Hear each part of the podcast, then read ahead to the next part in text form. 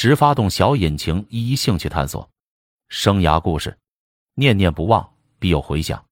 喜欢的事自然可以坚持，不喜欢怎么也长久不了。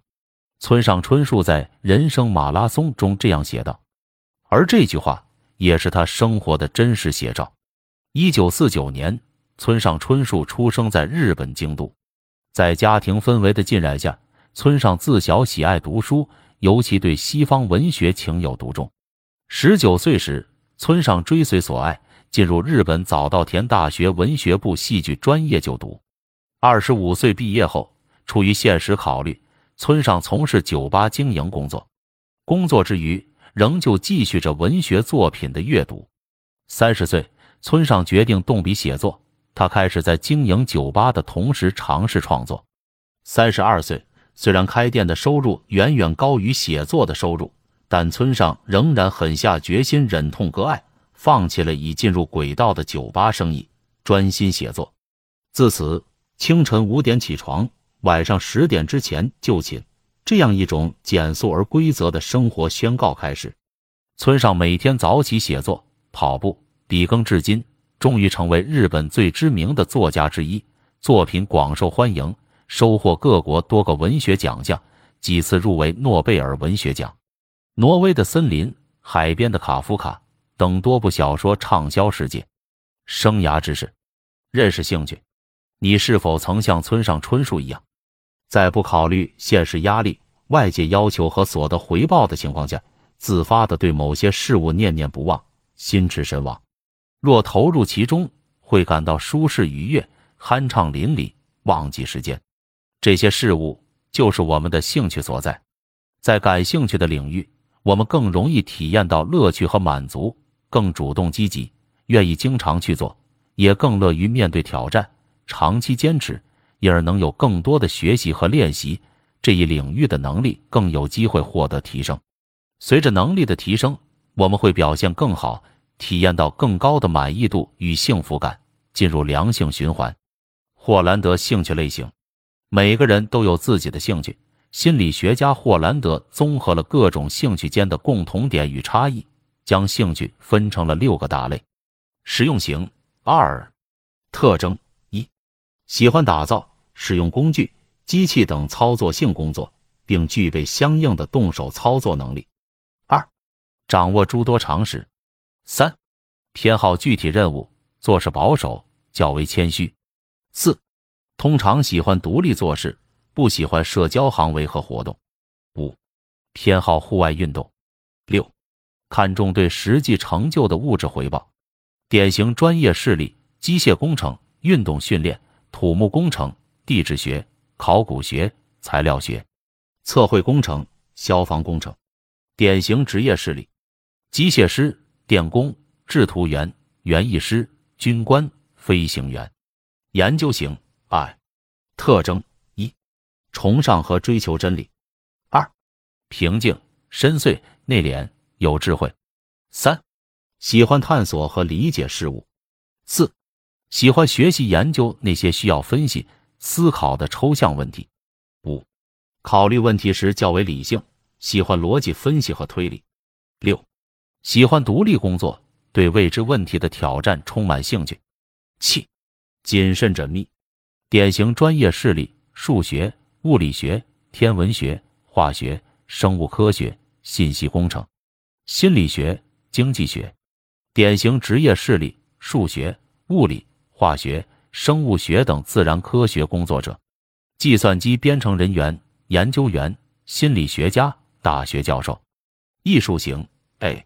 特征一，喜欢文学和艺术；二，善于用艺术作品来表现自己；三，感情丰富，爱想象；四，富有创造性，有艺术直觉、创造能力；五，喜欢在自由的环境中工作；六，以非传统的方式来表现自己；七，自由开放。典型专业视例：舞蹈表演、戏剧学、动画。摄影、音乐学、服装与服饰设计等，典型职业视例：作家、艺术家、雕刻家、音乐家、乐队指挥、导演、室内设计师、服装设计。社会型 S 特征一，喜欢社会交往；二，关心社会问题，愿意担负社会责任；三，擅长和人相处；四，喜欢教导、帮助、启发或训练别人；五，对教育和宗教活动感兴趣；六，有人际交往能力、教导、医治、帮助他人等方面的技能；七，对他人表现出精神上的关爱。典型专业视例：社会学、社会工作、教育学、学前教育、劳动与社会保障、护理学。典型职业视例：护士、教师、教授、社会学家、社会工作者、心理咨询师。企业型一特征一富有冒险精神，性格外向，喜欢担任领导工作。二喜欢和人群互动。三自信。有说服力、领导力。四、追求政治和经济上的成就。五、有说服他人或支配他人的能力。六、敢于承担风险，目标导向。典型专业势力：工商管理、市场营销、国际商务、公共事业管理、城市管理、国际政治。典型职业事例：董事长、经理、营业部主任、推销员、律师。政治运动领袖，事务型 C，特征一，喜欢有条理和系统的工作；二，喜欢从事资料工作；三，有写作或数理分析能力；四，能够听从指示，完成琐碎细致的工作；五，友好务实，善于控制，保守；六，文书技巧、组织能力、听取并遵从指示的能力；七。能够按时完成工作并达到严格的标准，有组织有计划。典型专业事例：资产评估、会计学、人力资源管理、信息资源管理、图书馆学、档案学。典型职业事例：行政人员、档案工作者、会计、编辑、出纳、秘书、图书管理员。找到最适合自己的三个兴趣类型，将他们的代表字母按顺序排列。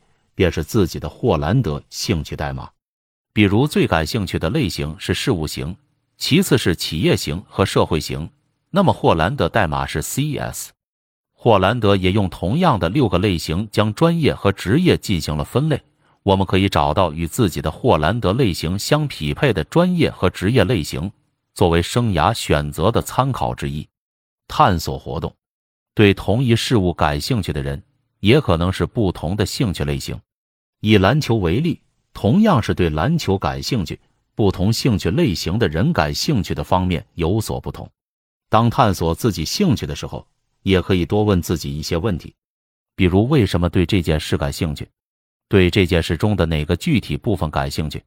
在下列表格中列举你最喜欢的休闲活动和书籍、杂志各三个，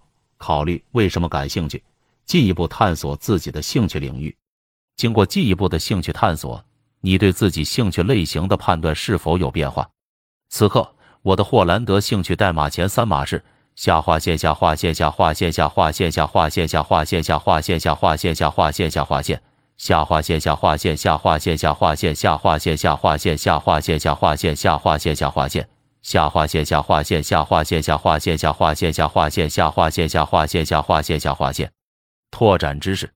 兴趣的探索和培养，兴趣可以从我们的日常活动中探索得出，如尝试参加一些不同类型的活动，看一些不同类型的电影、书籍、网站，在尝试过程中关注内心感受，体会其中哪些东西会吸引自己，哪些是自己愿意继续做，即使遇到困难也会不离不弃。有时候没有兴趣是因为还没有遇到，拓宽自己的涉猎范围，多一些尝试。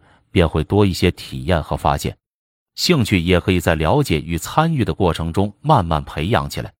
网球名将李娜就在自传《独自上场》中写道：“她并不是一开始就深爱网球运动，我对网球的感情很矛盾。小时候是因为父母的愿望开始练球，直到后来真的爱上它，经历了十五年的时间。如果不算上学的那两年，在我那么多年的网球生涯中。”前面的十几年，我并没有体会到网球的乐趣，直到最近这几年，我对网球的感悟才越来越多，越来越深刻，我才真正享受到网球带给我的乐趣，我才真正爱上网球这项运动。兴趣不等于学业和职业，究竟什么样的兴趣最终会成为学业和职业？没有成为职业的兴趣，就不得不舍弃吗？学业和职业选择需将兴趣与能力、性格、价值观综合考虑。选择之后，还需要在兴趣的起点上付出努力，培养能力，让自己能够胜任感兴趣的工作，这份工作才可能成为职业。没有成为职业的兴趣，也可以有选择的保留在业余生活或休闲活动之中。以韩如同学的兴趣发展为例，韩如高中时期对物理、古典音乐。动漫和心理学感兴趣，喜欢上物理课，听古典音乐，看动漫和阅读心理学书籍。填报志愿时，韩如综合考虑了各个方面，如自己的能力和价值观、各专业的未来就业方向等，最终选择了心理学专业，并在本科毕业后继续攻读了心理咨询方向的研究生。在本科的专业学习之余，韩如的其他兴趣依然延续着。他常常看物理科普书籍，听古典音乐和看动漫，而在研究生阶段，对物理书籍和动漫的兴趣渐渐消失了。毕业之际，韩如运用兴趣能力四象限，如图三点一所示，对自己的职业选择进行了分析。兴趣高、能力高的象限填入了心理咨询，这是他的兴趣所在，且具有专业能力，因而将其作为优先选择。兴趣低、能力高的象限填入了招聘。他曾有半年的招聘岗位实习经验，具备该岗位对应届生的能力要求，但他对此并没有太大兴趣。若无法如愿找到心理咨询相关工作，招聘工作将成为他的谋生之选。而兴趣高、能力低的象限填入了古典音乐，这是他并不具备工作能力的兴趣，则作为业余爱好保留。兴趣低、能力低的象限，即无兴趣也不擅长的方面，则不列入职业考虑。毕业后，韩如如愿成为心理教师，在工作之余，继续延续了听古典音乐的兴趣，并开始接触和喜爱上瑜伽。工作几年后，韩如发现了音乐治疗流派，开始在业余时间自发学习，并在五年后成为职业音乐治疗师。此外，一直保持着瑜伽练习。表三点一列出了韩如同学各时期的兴趣发展。那么，对你来说，哪些兴趣能坚持到底，成为职业兴趣？哪些兴趣希望保留下去，成为生活中的非职业兴趣？让我们也设想一下自己兴趣的发展吧。课后作业：运用能力、兴趣四象线图对自己的兴趣进行分析，并参考分析结果设计自己的兴趣发展表。课外推荐。